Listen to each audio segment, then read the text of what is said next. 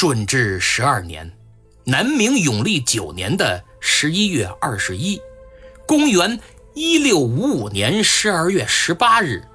南明永历皇帝派出的漳州人陈安德和波兰传教士卜米格，携带着中国第一位接受洗礼的太后王太后和第一批信奉天主教的太监庞天寿的亲笔信，来到了。梵蒂冈圣彼得大教堂门前，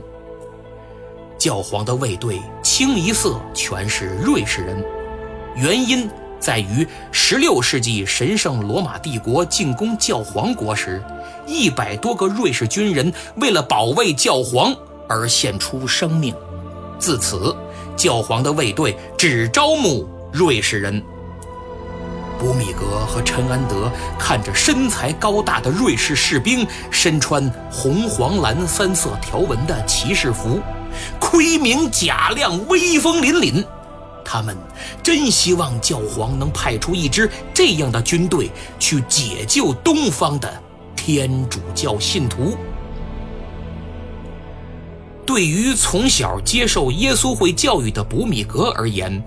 教皇宫内的陈设并不稀奇，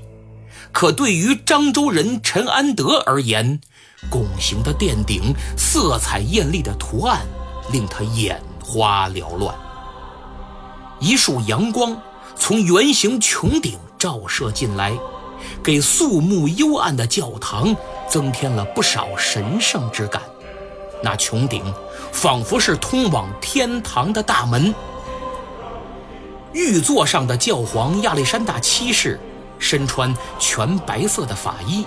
法衣外罩大红色肩衣，脚穿红色皮靴。这一切都是教皇的特定服饰，几百年皆如此。